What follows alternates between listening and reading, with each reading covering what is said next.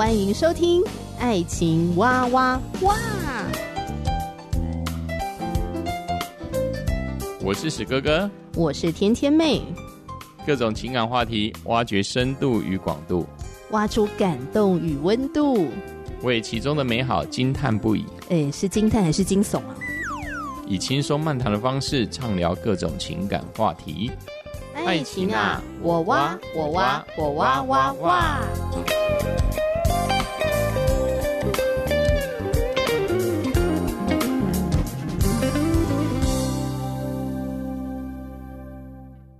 Hello，我是天天妹，非常的开心在空中和你相会。亲爱的朋友，你收听《爱情哇哇哇》这个节目有多久的时间呢？那你听了之后有什么样的想法吗？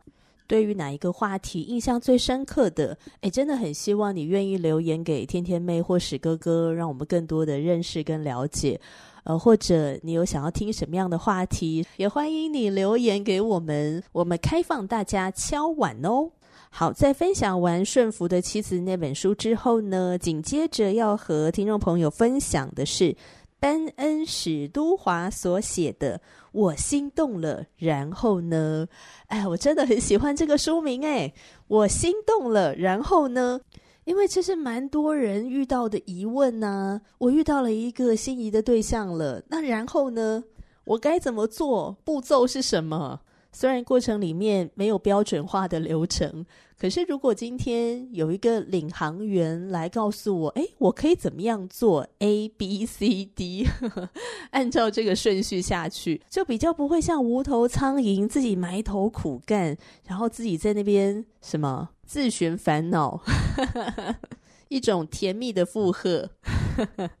我心动了，然后呢，非常的具体哦，这个书名。好，班恩史都华是美国牧师，那他是在美国华盛顿特区热忱城市教会，哈，在这牧会。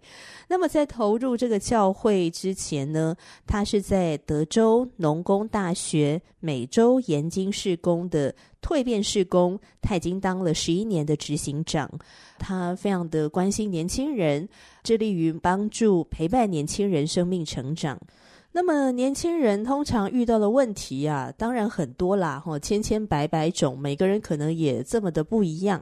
但是如果你要挑出哪一些是比较共通的挑战，大概就是第一个嘛，这个读书嘛，哈，课业压力。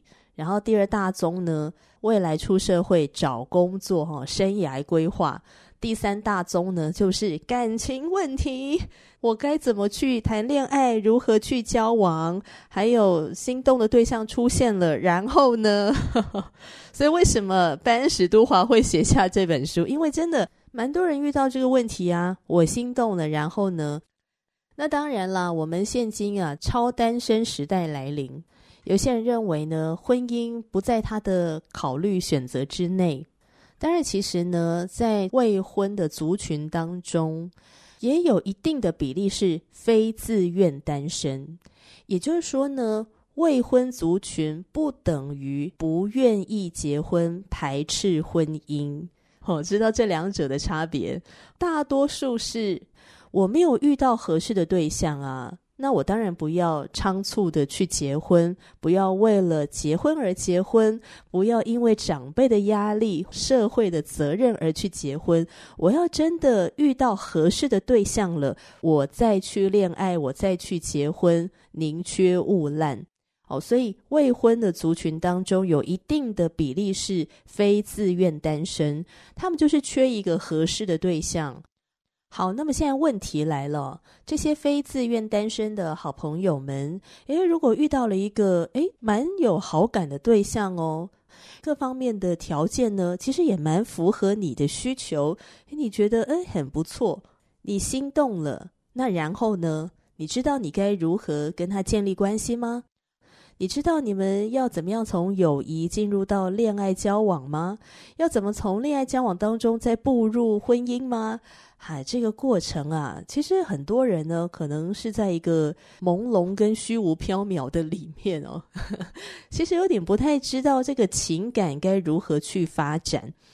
呃，如果这个时候有一个领航员在我们的面前告诉我们说：“你就是往这条路哈向前直奔。”诶，其实我觉得可以少走很多的冤枉路啊。所以当我看到了这本，我心动了，然后呢，我就想啊，我一定要在节目当中来跟听众朋友来分享。好，废话不多说啊，来分享一下班恩史都华写这本书的引言。从引言，我们可以更具体的来认识这本书。好，他说，有些人认为交往甩不开各种的压力，因为他们实在不知道该怎么跟别人谈恋爱交往。这么多年以来呢，有成千上百个人问过他这样的问题：如果我对某一个人有兴趣，我该怎么做呢？有什么规矩吗？如果我打电话，他们会觉得很奇怪吗？还是我该想办法把他困在某一个地方，然后再跟他说：“我觉得你好漂亮哦，我觉得你好帅哦。”哎，这感觉像个跟踪狂嘛？还是我是不是在社群媒体上留个话就可以了呢？或者我该私讯他们吗？这样会不会太快私下互动了？如果随口问他一起出去逛一逛吧，能够表现出我的意思吗？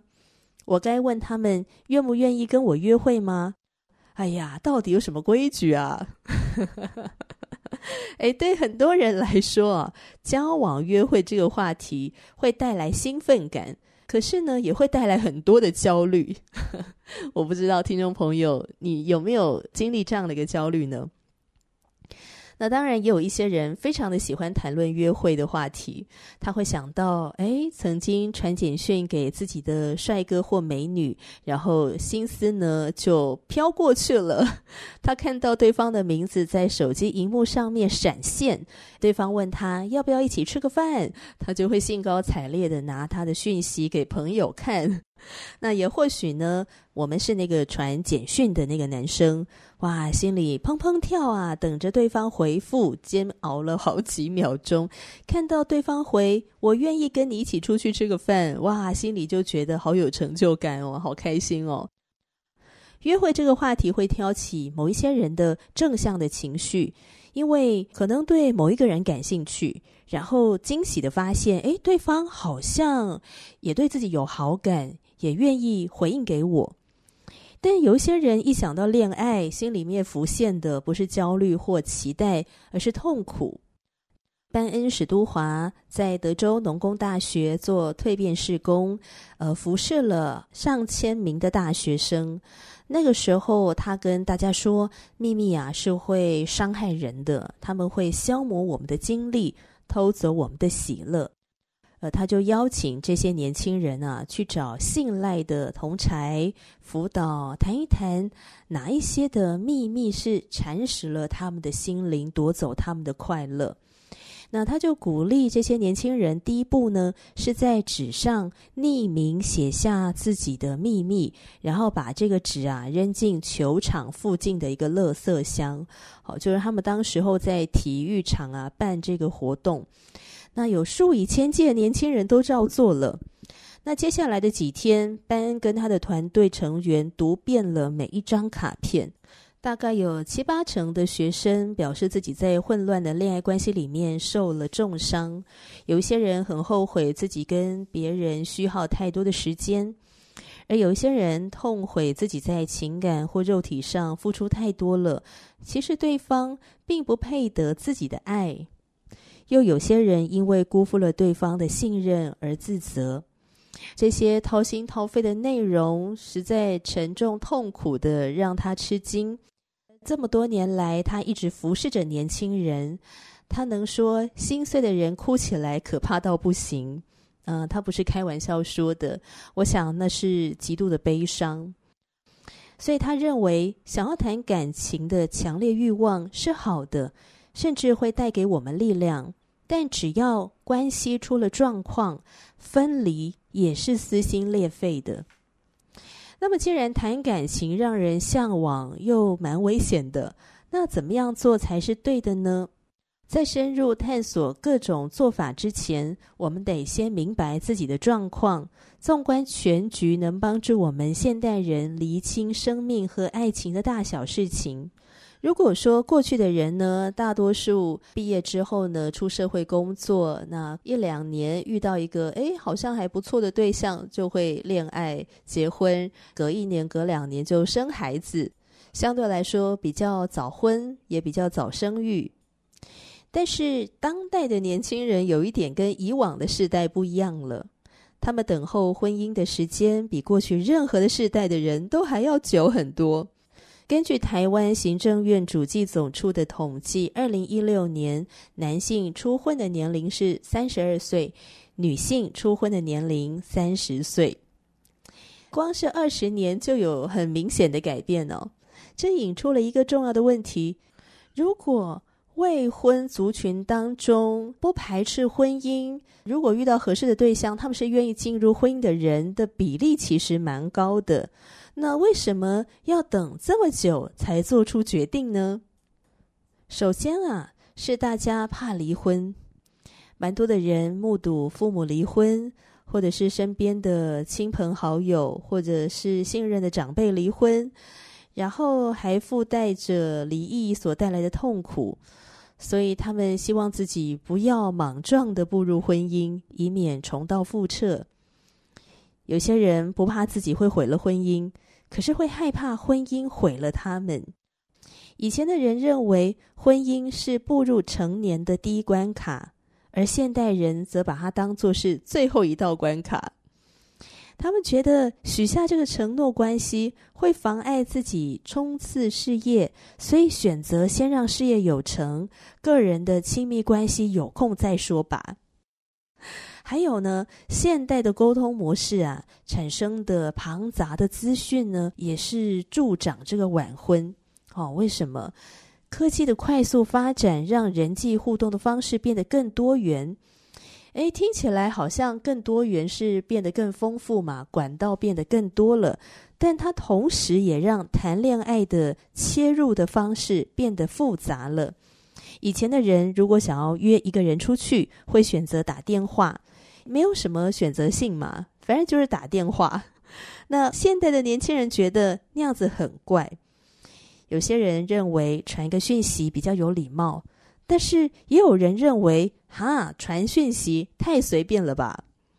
不成文又不明确的约会规定，其实拖累了双方关系的发展。那么也有一些人呢，因为现代五花八门的约会选择而耽搁了。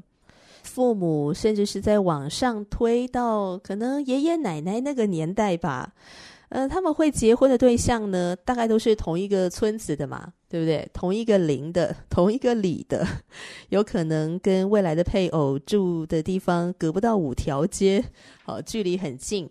只有很少数比例呢，是不同乡嫁到远的地方去。可是我们现代人能够上网跟世界各地的人交流啊。你透过交友软体会遇到很多潜在的伴侣，那也会让人怀疑：诶，我是否该委身单一的对象呢？我每一天都可以在手机上面看到成千上万名的潜在伴侣，我怎么能确定下一个不会更好呢？选择性好多啊！啊，结果选择性太多，也变得。不知道该如何选择了哈，所以这个复杂的五花八门的选择也会耽搁了哈，使得人越来越晚婚。那也有人是为了想要找到灵魂伴侣，呵呵，然后让状况雪上加霜。我的对象得填补我内心的空缺，唤醒我里面沉睡的恩赐。让我一直带着超乎感性的那种幸福感迷恋他，哦，很渴望找到这个哦，那个唯一，那个唯一哦，灵魂伴侣。诶，结果呢，带给自己啊莫大的压力，也会带给对方莫大的压力。以前的人会被性需求推动，然后进入婚姻嘛。因为婚姻中的性爱是最安全的，也是最合宜的。但是现代社会大幅的抹煞了有关婚前性行为的禁忌，还有色情的相关资讯，在网络上面取得太容易了。有这个需求的人呢，就会借此发泄性欲，甚至有些人呢，不再追求现实生活中的伴侣了。因为既然我在网络上面这么好方便取得，或者呢，我可以买一个塑胶娃娃，哦，细胶娃娃，可以自己在那儿家里享受，哈，那就更不愿意下定决心跟另一个人许下承诺了。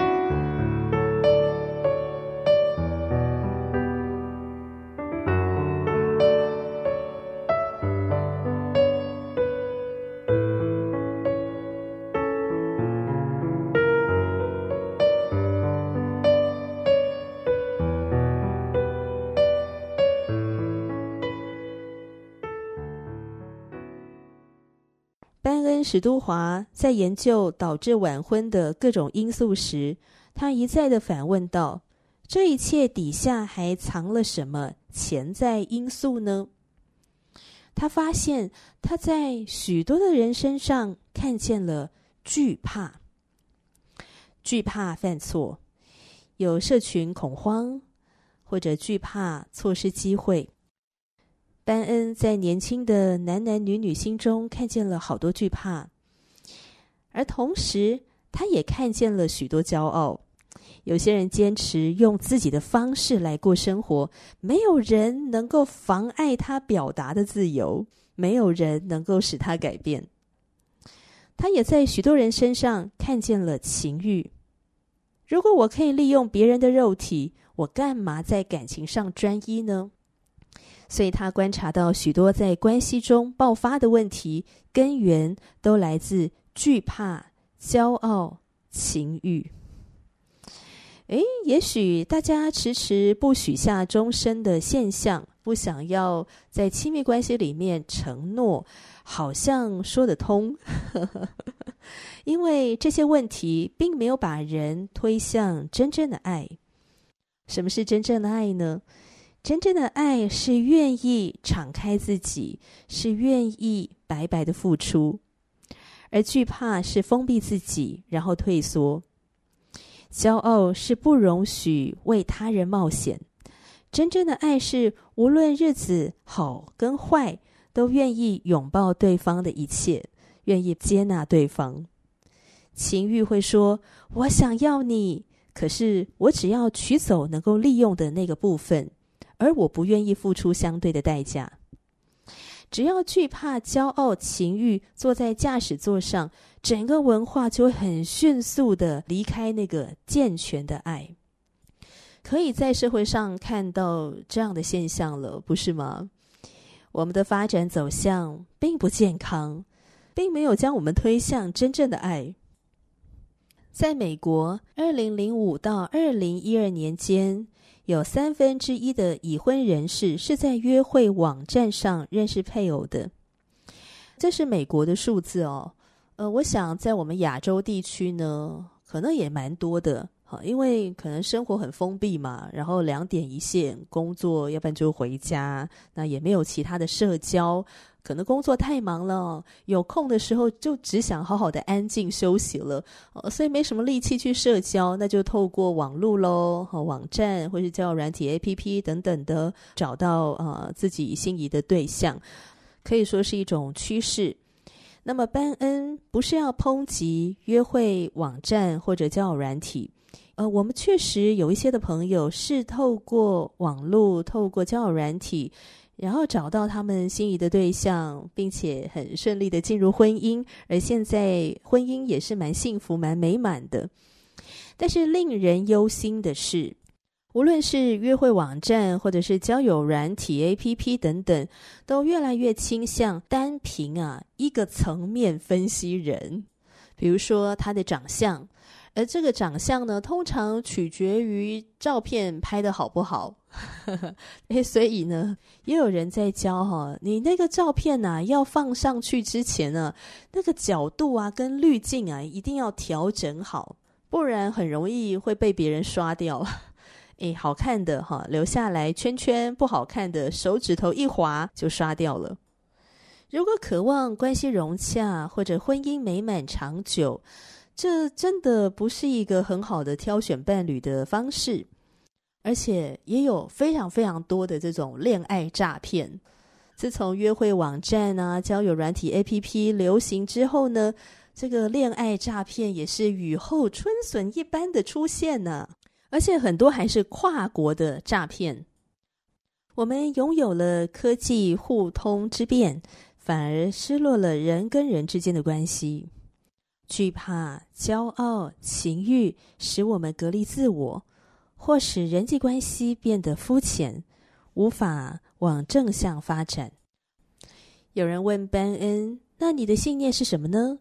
难不成要我们开倒车，回到过去某一个可能十五、十六岁、十七、十八岁就结婚的年龄吗？接着挤羊奶、搅奶油、盖谷仓，日复一日，到三十岁就过世的那个辉煌年代？”啊，当然不是，当然不是。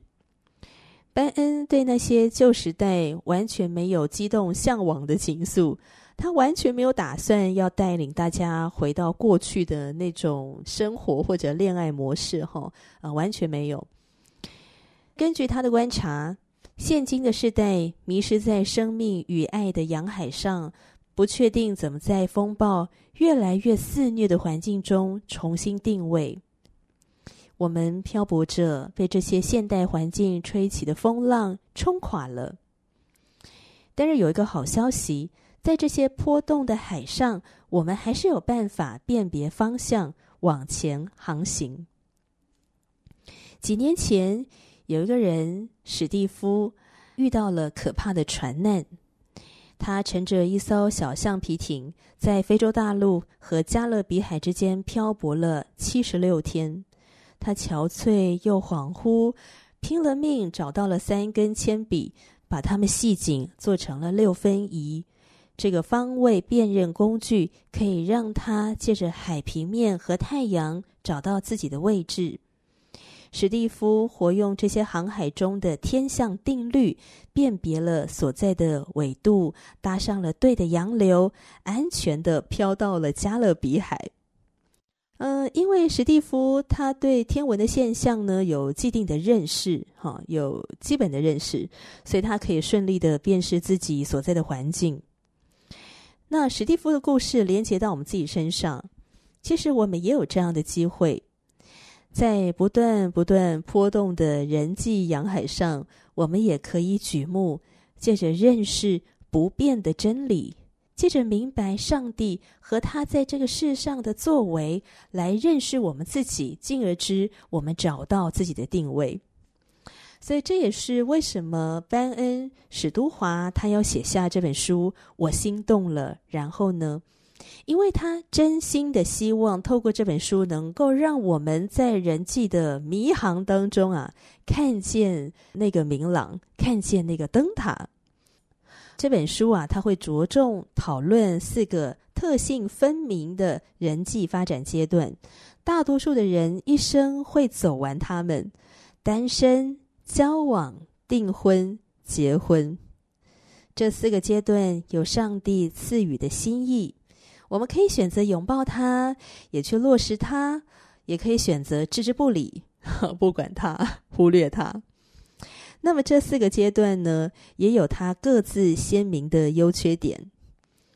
这本书会帮助我们去认识这四个阶段的优缺点，呃，特别是优点的部分，尽力的善用，也看清楚这当中的呃难题，以及怎么样去面对跟解决。还有史蒂夫透过这本书呢，也会抛出几个原则，让我们来定位自己。让我们确信，无论自己身处哪一个人际阶段，都可以活出那个使命感，用这样的信心呢，航向未知的前方。那么我们读这本书啊，我们要有一个嗯，怎么说呢？心理的预备。这个心理的预备是什么？呃，这一趟的旅程不是要我们挑出一位有潜力的帅哥美女，我们不一定要恋爱关系才能够寻得生命的意义，不是吗？事实上，我们旅程的起点是创造我们的上帝。呃，我怎么理解这一句话呢？我们来到这个世界上，赤条条的来，什么都没有带来，是吧？上帝创造了我们，使我们来到这个世界上。终有一天，我们也要回到上帝的面前，回到他的身边，赤条条的离开这个世界。所以，我们不一定要有恋爱的关系才能够寻得生命的意义，因为其实一个人生命最大的意义跟价值，它的起点跟终点是认识创造我们的上帝。所以，不管如何，我们都要来到这位创造生命的上帝面前，去认识他永恒不变的真理，借着明白上帝和他的作为，来认识我们自己的生命，也来定位我们自己。以前的船长啊，他在驾驶这个船进到比较险恶的水域的时候，呃，他通常呢会认清自己对这个区域够不够了解，他能不能够带领这个船穿越危险的巨石暗礁，平安的进港呢？在现代通讯仪器问世之前，船长只要发现，诶，自己有可能没办法。他就会赶快向周围的人表示，我需要个领航员，然后就升起那个旗帜。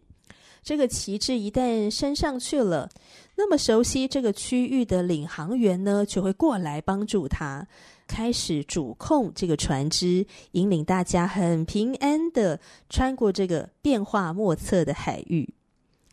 有时还有其他领航员想要上船。主船如果表示不需要他们协助了，就会申请另外一面是半红半白的旗帜。那这个旗帜会让所有相关人员明白，哦，已经有人在领航了。那陆地上的人就能放心的知道，哦，这艘船已经有领航员在引导了。我们愿不愿意承认自己有这样的需求呢？在变化多端的爱的水域中，我们需要熟悉这个区域的领航员，他可以带领我们啊离开这个暗藏在水面下的危险，避免我们发生船难，引领我们安全的上岸。好像实是我们真的不需要独自航行，创造我们和世上每一个人的上帝，他会引导我们。安然的到家。圣经告诉我们，上帝就是爱。我们爱，因为上帝先爱我们。你想要在未知的风浪中有可靠的领航员吗？承认我们的需要，升起我们的旗子，邀请上帝来为我们掌舵。而现在就是旅程的起点哦。好，今天分享的就是班恩史都华所写的《我心动了》，然后呢，非常的感谢学员传道会授权给天天妹在节目里面推荐给大家。邀请听众朋友陪伴我，好不好？陪伴我一起读完这本书。好啦，彼此陪伴啦。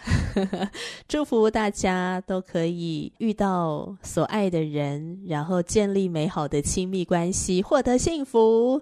不只是心动，还有后续充满盼望的，哦，前方的路。我们下一集继续聊了，拜拜。